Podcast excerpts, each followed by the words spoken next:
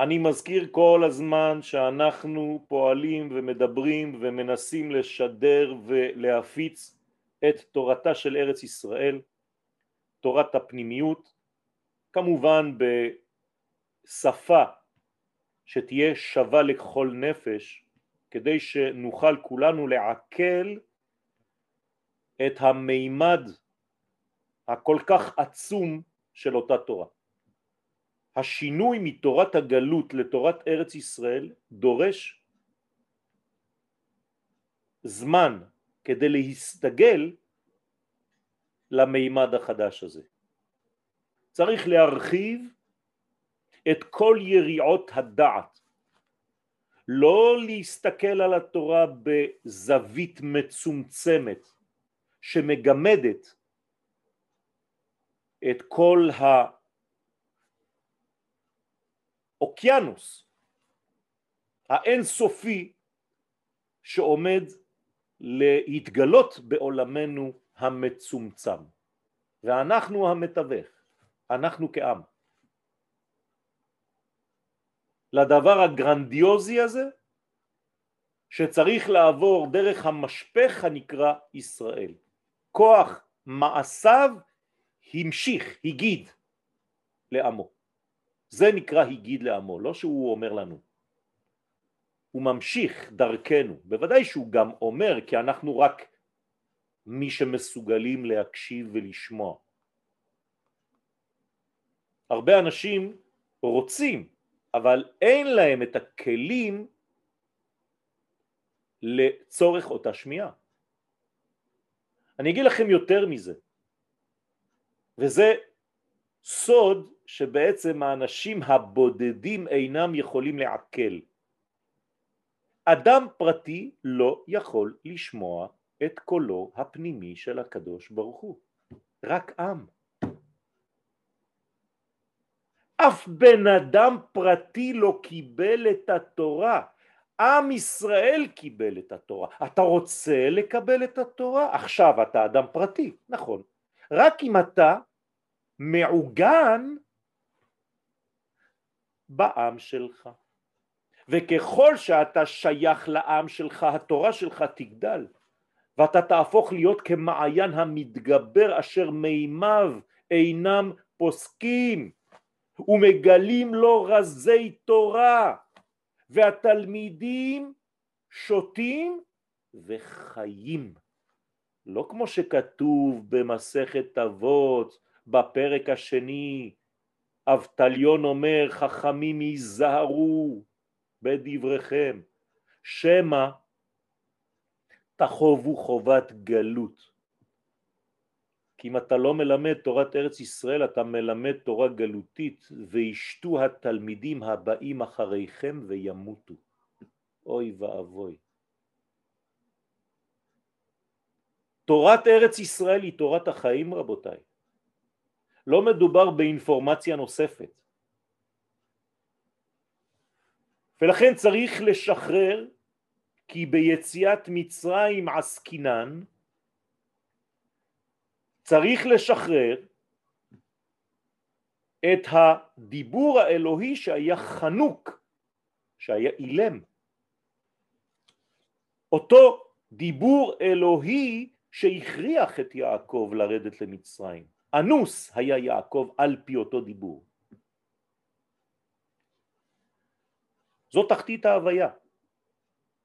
מאותה תחתית שנקראת ערוות הארץ אנחנו רק יכולים להיוולד מחדש, לקום לתחייה. הדיבור האלוהי הזה, שהוא הנושא שלנו בעצם, תראו כמה שיעורים וזה כלום, אני ממש מצמצם את הדברים כדי לעשות את זה קליל ו- ו- וזורם.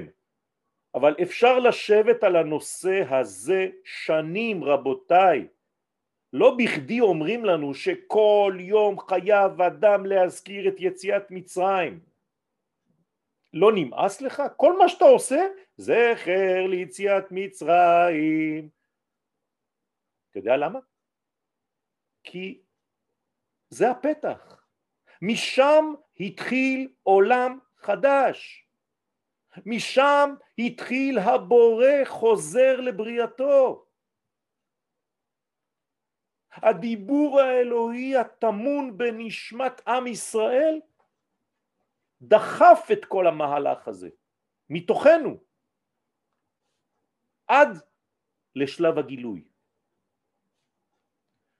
והסברנו, ואני חוזר כי זה חשוב מאוד, שהדיבור באופן כללי מיוחס לספירה מתוך עשר הספירות, היא היא ספירת המלכות. מלכות פה, תורה שבעל פה. ולכן יש תשוקה של המלכות עצמה, המלכות העליונה, מלכותו התברך, הספירה המלכותית הזאת, להתחבר מחדש עם החלק שנקרא קול, קוף וו למד, או קוף למד, בלי וו, לא משנה עכשיו. הקול הוא מבחינת זכר, הדיבור הוא מבחינת נקבה, ולכן הזכר קיים, כי זה בעצם הפוטנציאל, אבל כל עוד הזכר קיים ואין לו נקבה, שתגלה אותו, שתוציא את מה שיש לו בפוטנציאל מן הכוח אל הפועל, אין מלכות, אין גילוי. ואם אין גילוי כזה, נמצא הזכר במצב גלותי כיוון שאינו מתגלה.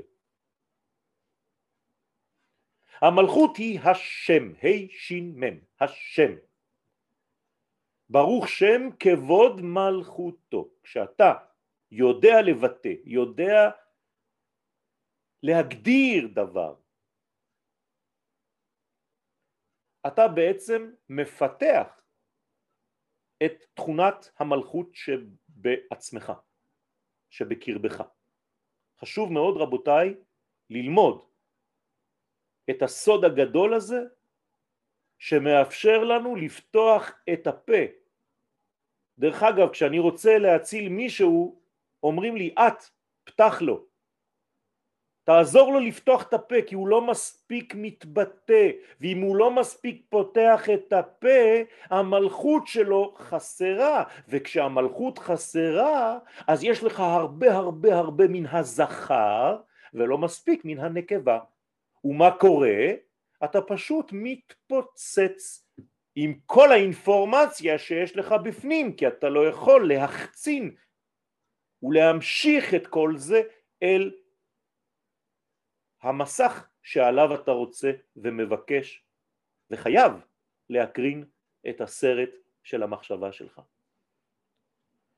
לכן זאת המגמה, המלכות, כתר, מלכות. זאת המגמה שאליה מתקרב והולך כל התהליך, אנחנו רק מתקרבים יותר ויותר אל ספירת המלכות. ספירת המלכות להזכירכם היא כנסת ישראל, בת זוגו של הקדוש ברוך הוא, נשמה שהקדוש ברוך הוא ברא שאני חייב ללמוד אותה. אליה הקדוש ברוך הוא יורד במרכאות, מתגלה, התגליה, ממעלה למטה, דווקא בכיוון הזה. דרך אגב, גם יציאת מצרים היא ממעלה למטה, רבותיי, לא לטעות. אנשים חושבים שהם יוצאים ממצרים ועולים.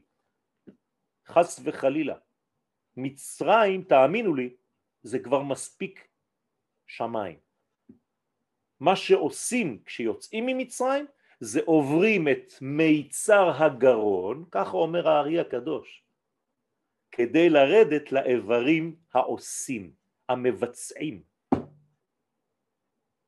ואם יש לך בעיות ברגליים ואתה הופך להיות מרגלים, אז לא הגעת לרגל, לרגל. ויש לך בעיה חמורה, כי אתה בקצה השמיים.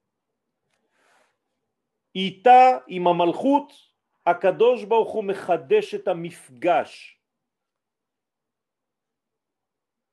וכאן בעצם עצרנו בפעם שעברה ואני רוצה ברשותכם להמשיך.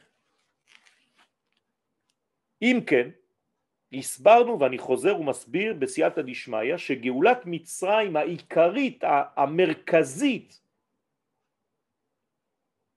איך אני יודע שזה מרכזי? פשוט זה מה שהזוהר הקדוש בוחר להבליט.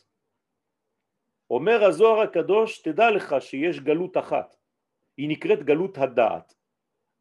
וכשיש גלות בדעת אין דיבור, כי הדיבור הוא בעצם תרגום של הדעת בחיתוך אותיות ומילים, ואז אתה מוציא מן הפה ולחוץ. אבל אם אין לך דעת, הדיבור שיוצא לך מן הפה הוא דיבור חיצוני שאין לו שום תוכן.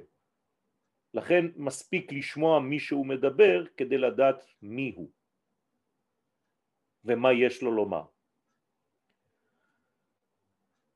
וגאולת הדעת, הספירה הזאת, היא ספירה בעצם אמצעית. כשאני אומר אמצעית לא מלשון אמצע פשוט, אלא ממצעת, מתווכת בין אידאה גדולה, רעיון גדול, ובין מימוש הרעיון. היא עומדת בעצם כאן במקום שאנחנו מניחים הגברים את הקשר של התפילין של ראש מאחור.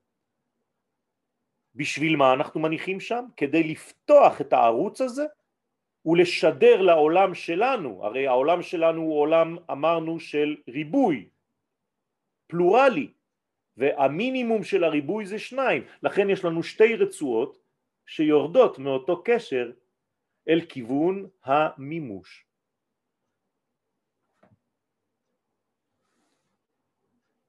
וזה קשור לידיעת כל השמות האלוהיים. אם אתה לא יודע את שמותיו יתברך, אתה לא יודע תורה.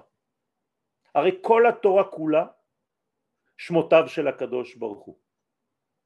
ועל זה נאמר אסגבהו כי ידע שמי יקראני ואענהו. עמו אנוכי בצרה. אסגבהו ואני אראה לו את ישועתי אפילו. הוא יזכה לראות כשאני הקדוש ברוך הוא נושע רק בידיעת השמות הללו. הוכשר משה רבנו להיות הגואל. משה עבר סטאז' של לימוד השמות. במשך ארבעים יום שהוא היה עם הקדוש ברוך הוא הוא למד את השמות.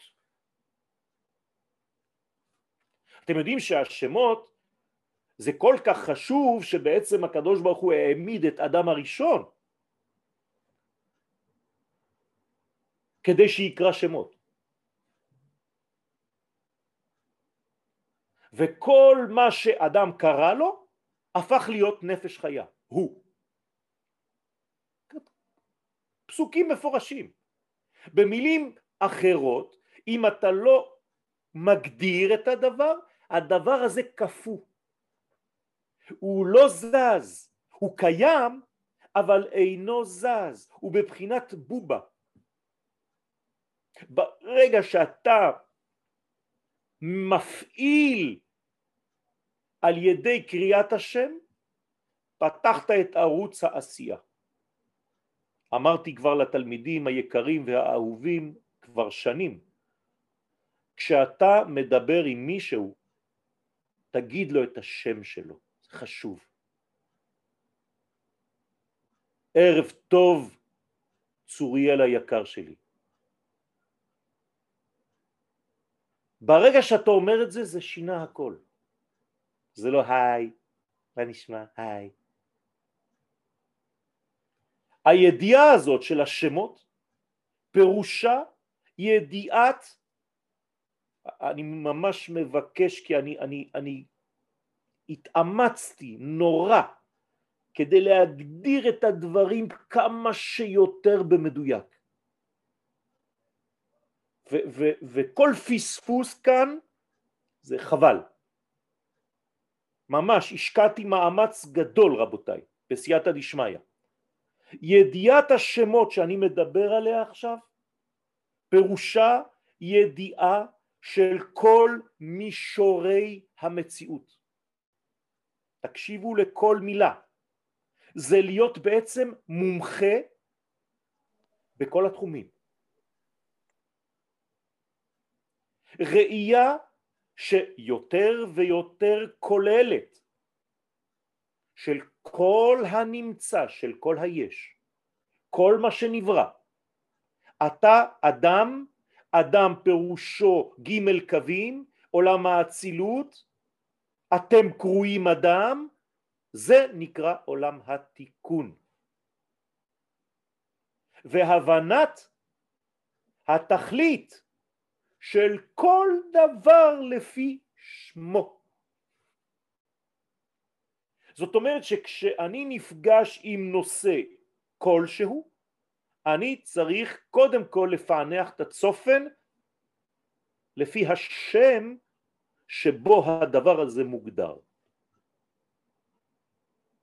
לכן אני כל הזמן חוזר ואומר בסייעתא דשמיא, כשאתם רוצים להגדיר נושא, לכו לראות איפה הוא מופיע ובאיזה הקשר בתורה, או בתנ"ך בכלל.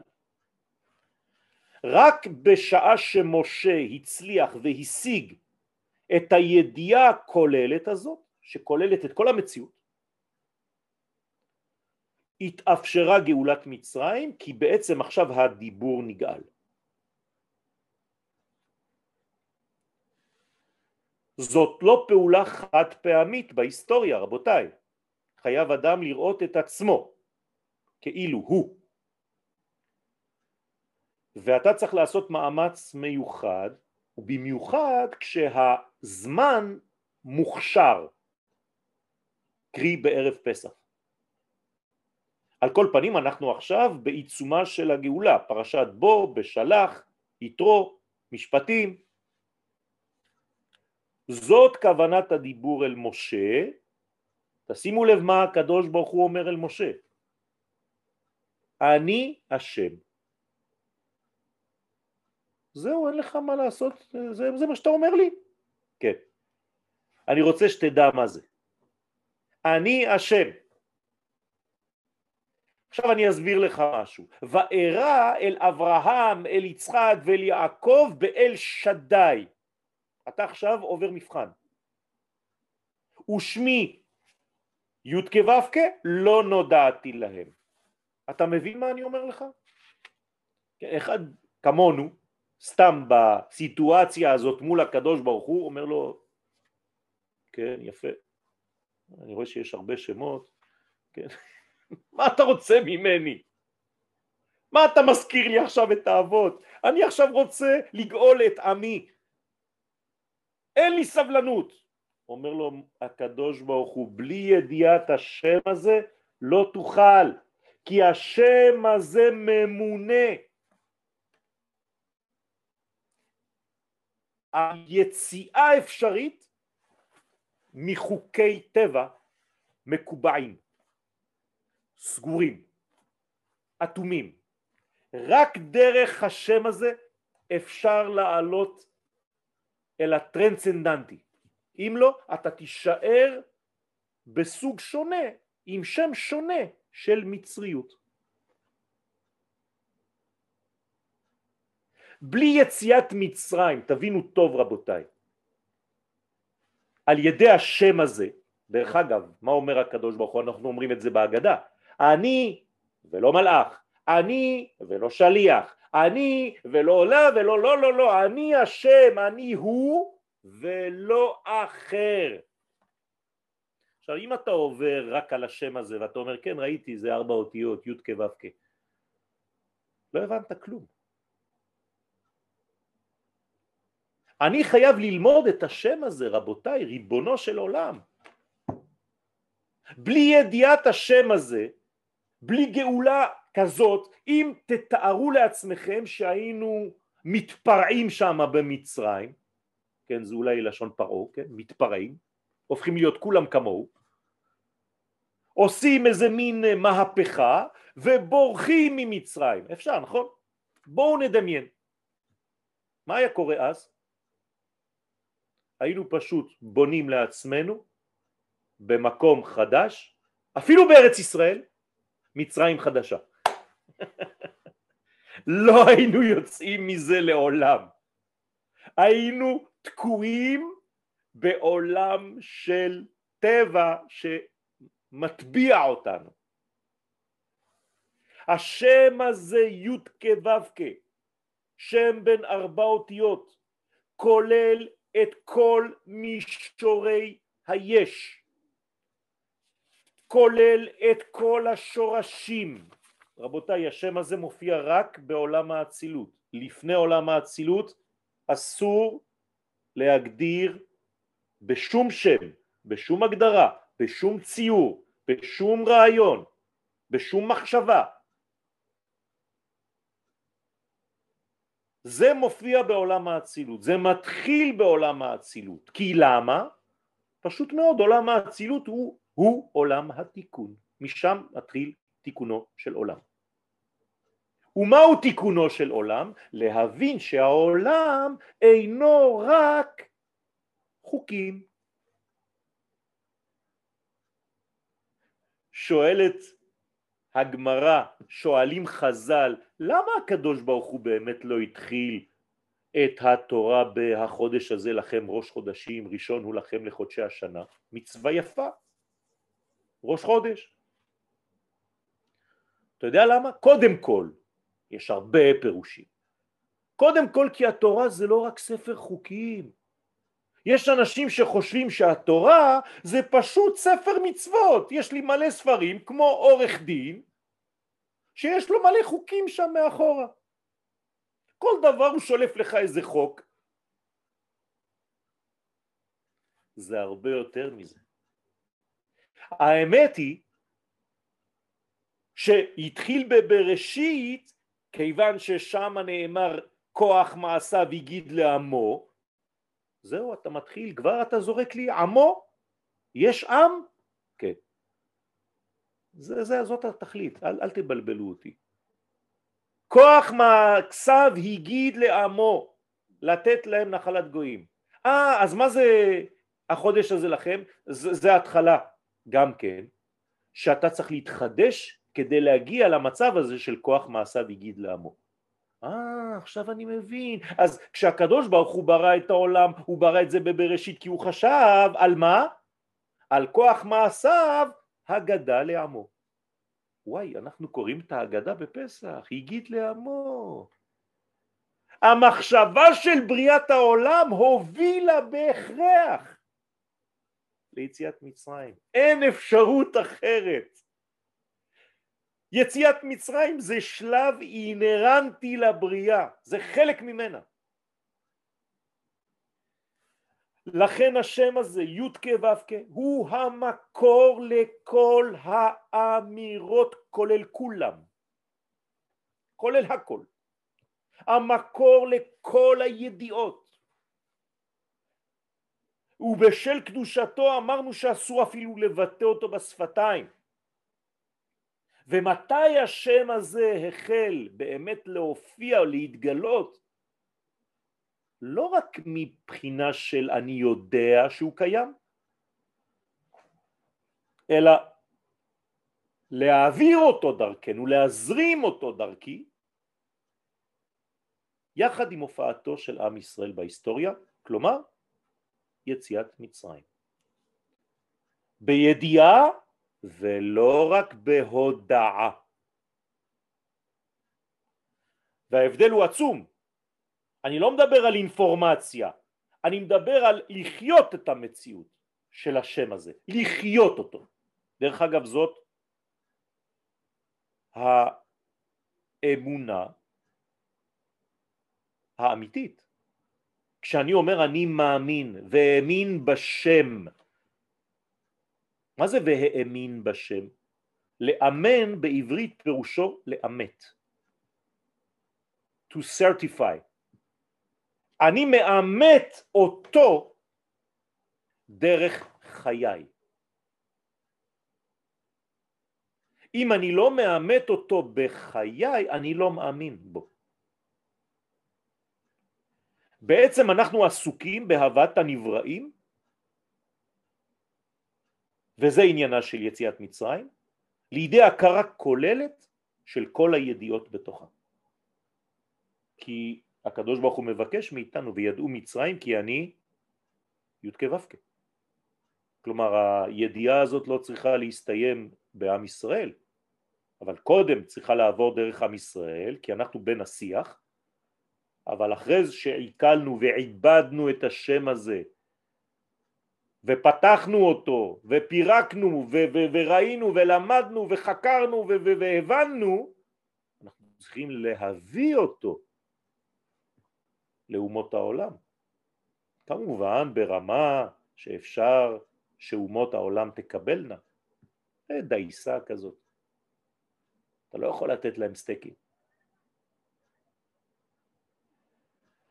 הידיעה הזאת חייבת להגיע עד לשורש הכי עליון שיש, עד לאני, אשר חולל בדברו את כל הבריאה. וכדי להצליח במשימה הזאת צריך לגאול, כפי שאמרנו, את הדיבור. יוצא שהנושא שלנו תמיד מה שהגדיר רבי שמעון בר יוחאי, זכותו תגן עלינו בזוהר. יש. יש, יש, תביא, תביא. תביא את הרמפה השני הכסוף, או האדום. בגירות. דוד, אתה יכול לסגור את המיקרופונים של האנשים?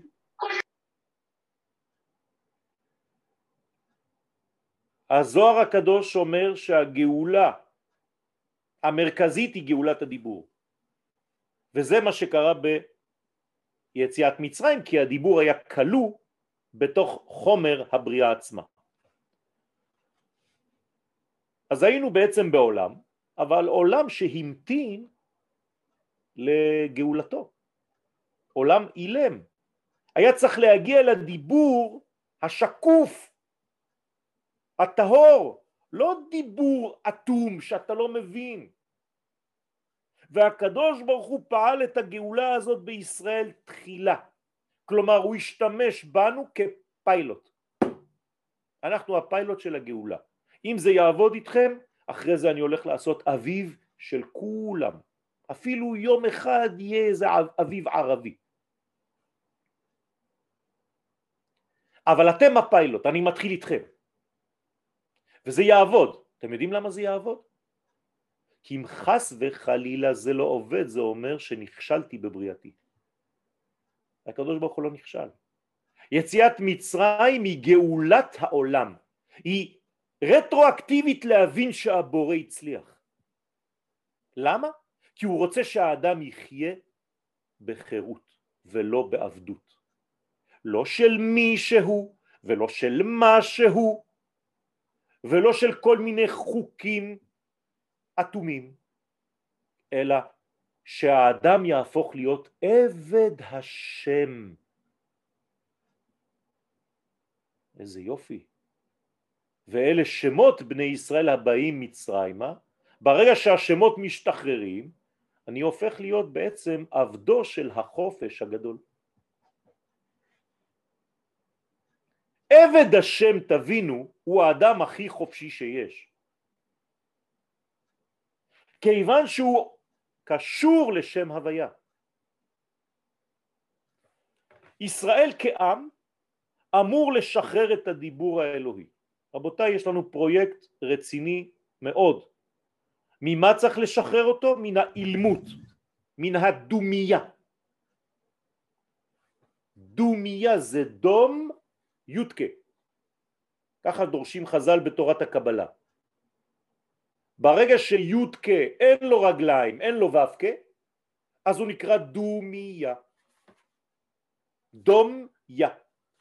ואני רוצה לפתוח את יה, כדי שיה יהפוך להיות יהיה, יודקה ו"קה.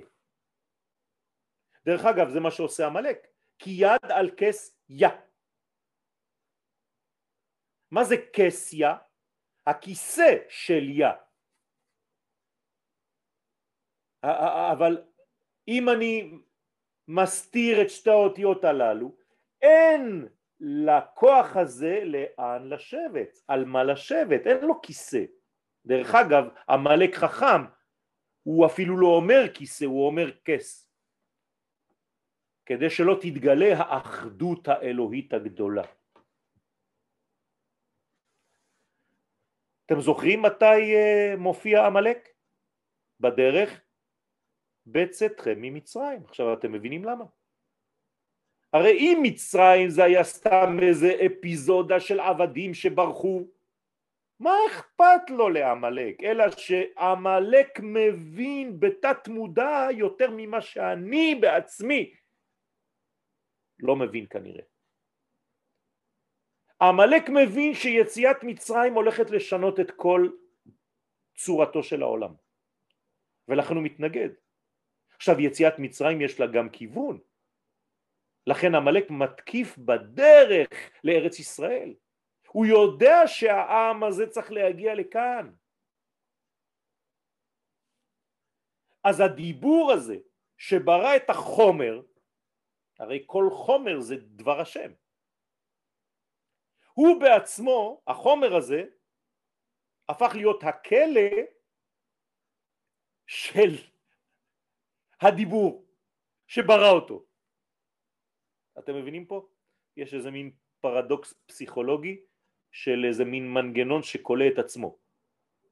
הקדוש ברוך הוא משתמש באותיות, במאמרות, כדי לברוא את העולם, וכשהוא בורא את החומר, החומר בעצמו הופך להיות הכלא של הדיבור שלי. ואז הוא נעלם בקרבו. נעלמתי באלף, כן? נעלמתי דומיה. הפכתי להיות אילם. אמנם דוד המלך אומר לנו בתהילים י"ט השמיים מספרים, מה אתה צריך לשמוע? תסתכל על השמיים, הם מספרים הכל, מספרים כבוד אל, מה זה כבוד? אמרנו מלכות. אם אתה מסתכל בשמיים אתה צריך לשמוע שהשמיים מספרים כבוד אל. ומעשה ידיו של האל מגיד ממשיך הרקיע. שמעת פעם? שמעת פעם יום מדבר או לילה? יום ליום יביע עומר. לילה ללילה יחווה דעת. הרבה מדברים פה. השמיים מספרים, ההוא מדבר, ההוא מגיד. השתמשנו כמעט בכל הביטויים. אז מה קורה? אומר דוד המלך כמעט בבכי, אין קול ואין עומר, בלי נשמע קולם. עוד לא נגאל העם המקשיב והמסוגל לשמוע, אז אין כלום. כאילו שום דבר לא מדבר. לא עשית כלום. כל העולם ממתין לעם ישראל. אתם מבינים למה במתן תורה אם אנחנו לא מקבלים עכשיו העולם חוזר לתוהו ובוהו? גמרא מפורשת? כי חיכיתי לכם האדמה, הארץ מחכה לכם, ממתינה לכם כבר שלושת אלפים שנה, אלפיים שנה רק שתקבלו כבר את התורה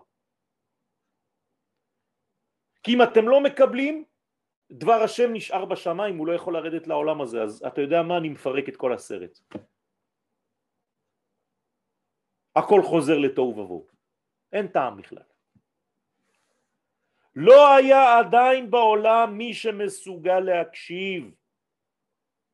יותר מזה, מי שמסוגל להבין בכלל, לשמוע מה שהשמיים מספרים. דיבור אילם יתהלך בעולם. אפשר לכתוב שירים עם זה. דיבור אילם שמתהלך בעולם. כן, קוראים לזה בצרפתית רמה. רבינה. והשחרור של עם ישראל, היה גם הגילוי של אותו מימד. אתם מבינים איזו שמחה יש בשמיים? סוף סוף הקדוש ברוך הוא אומר נגאלתי, נושעתי, בניי, בנותיי, נושעתי, יש לי בן שיח למטה. זהו, הם אמרו כן, נעשה ונשמע. כחתן היוצא מחופתו, שמח, מצאתי אשתה.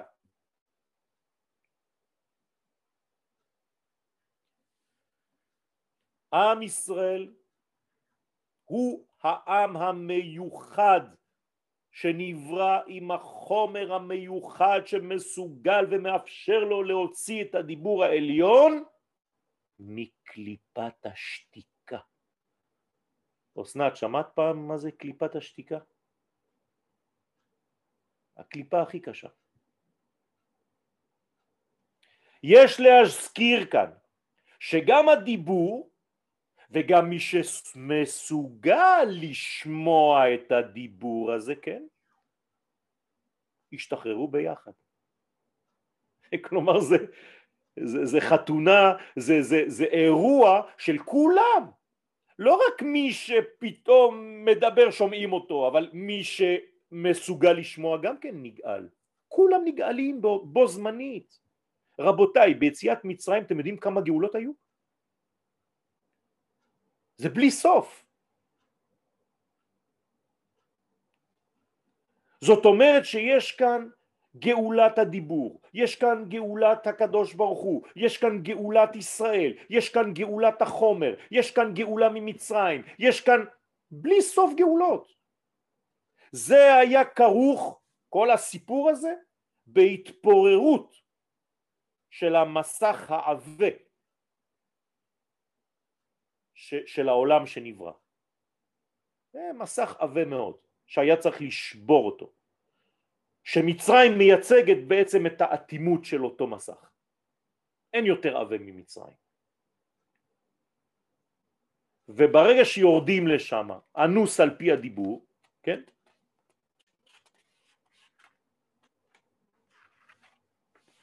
אנחנו מתחילים לעשות. מישהו כתב לי אנחנו עדיין תקועים בנעשה, זה לא נכון. אנחנו כבר בנעשה ונשמע מזמן רבותיי.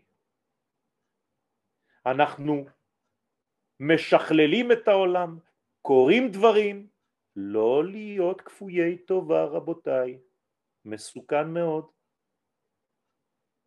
תפקחו את העיניים ותראו מה קורה איפה היינו לפני 75 שנים ואיפה אנחנו היום? אתם לא קוראים לזה התקדמות? אוי ואבוי. אותה ירידה אל עומק טומאת מצרים הייתה חלק מהגאולה עצמה, מגאולת הדיבור. היה חייב לרדת. גם משה לא מבין. משה בא ואומר לקדוש ברוך הוא, אתה יודע מה הקדוש ברוך הוא, מאז ששלחת אותי, עוד יותר גרוע. הרע לעם הזה. למה שלחת אותי בכלל? הייתי משאיר אותם בשקט. אתם יודעים מה זה היה השקט הזה שהם היו לפניו? הרי כל הבלגן התחיל מתי? כשמשה מגיע. אם משה לא היה מגיע כשליח של הקדוש ברוך הוא, מה היה קורה במצרים? היה כואב למישהו? בכלל לא. היו פשוט נרדמים ומתים בשקט. לא עבודה קשה, העבודה הקשה זה רק כשמשה הגיע. כל מה שאתם רואים בסרטים, שמרביצים ושותים וכל מיני, זה רק בחלק האחרון רבותיי, בהתחלה הכל בשקט. אפילו חז"ל אומרים בפה רך, לא בפרך. הפה היה כל כך רך שאומר לך בוא תחיה בניו יורק, בוא תחיה בפריס, עיר האורות, איזה יופי. גלרי לפייט, קפה דה פארי, אתה יכול להירדם שם, למות בקליפת השקט המדומה הזה, שאתה לא עושה שום דבר בשביל עמך, אלא שותף להרס עצמי של התבוללות של 80 אחוז מהעם שלך. יציאת ישראל ממצרים רבותיי פיתחה אופי חדש של זמן. אתם יודעים איך קוראים לזמן שהיה לפני יציאת מצרים? הזמן הפסימי. הזמן האופטימי התחיל ביציאת מצרים, חודש האביב. פתאום כן, אפשר לפתוח את הפה. אביב הגיע, פה, סח. הפה שלך מתחיל לגלות חיים. זה זמן אופטימי. בכתבי המלך חמורבי כתוב שהיו מונים לפני יציאת מצרים מתשרה. אתם יודעים את זה? ממש כתוב, מצאו כתבים. זאת אומרת שבעצם היו מונים כאילו העולם הולך ומחשיך. כי הרי אם אני מתחיל את המניין בתשרה אני הולך לכיוון החורף. כשאתה מונה מניסן, החודש הזה ראש חודשים, ראשון הוא לכם לחודשי השנה, אתה אומר לא רק לעצמך, אלא לכל העולם, הנה אני. אני העובדה החיה שיש זמן חדש ואופטימי, הנה אני הנגאל הראשון בהיסטוריה ואני הופך להיות עכשיו מודל לכל החירויות, כל המהפכות שתהיינה בעולם תתחלנה בגלל שיש להם מודל ראשון גאולת מצרים. אנחנו הדגל של כל המהפכות, בהבדל גדול. כל המהפכות כאילו משתחררות מאיזה עבדות והופכות להיות עוד יותר עבדות, רק בסגנון חדש.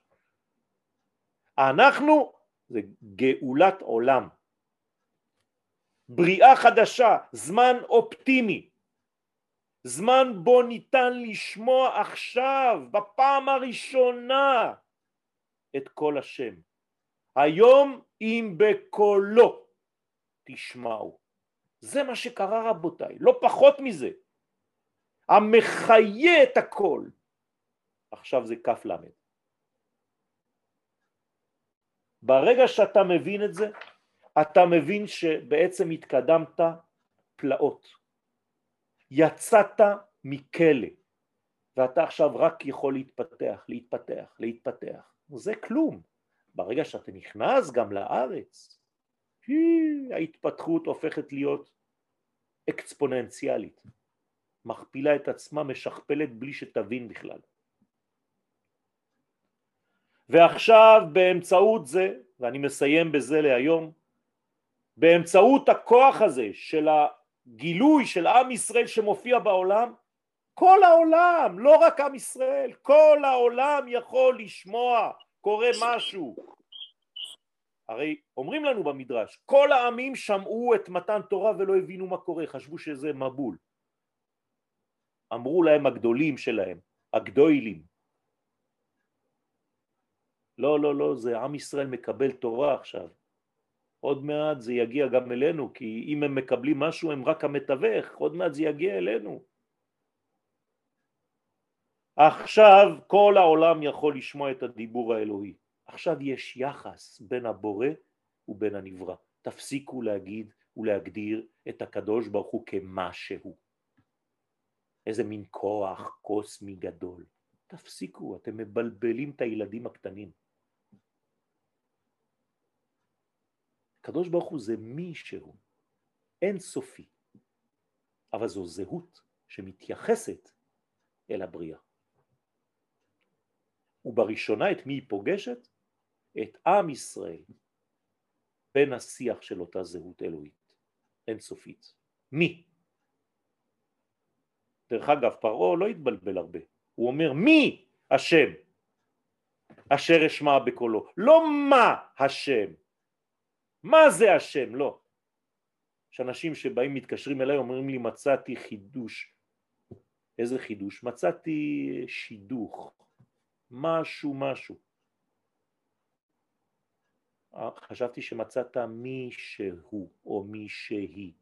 אתה מדבר איתי על מצאתי משהו. אז תפסיק.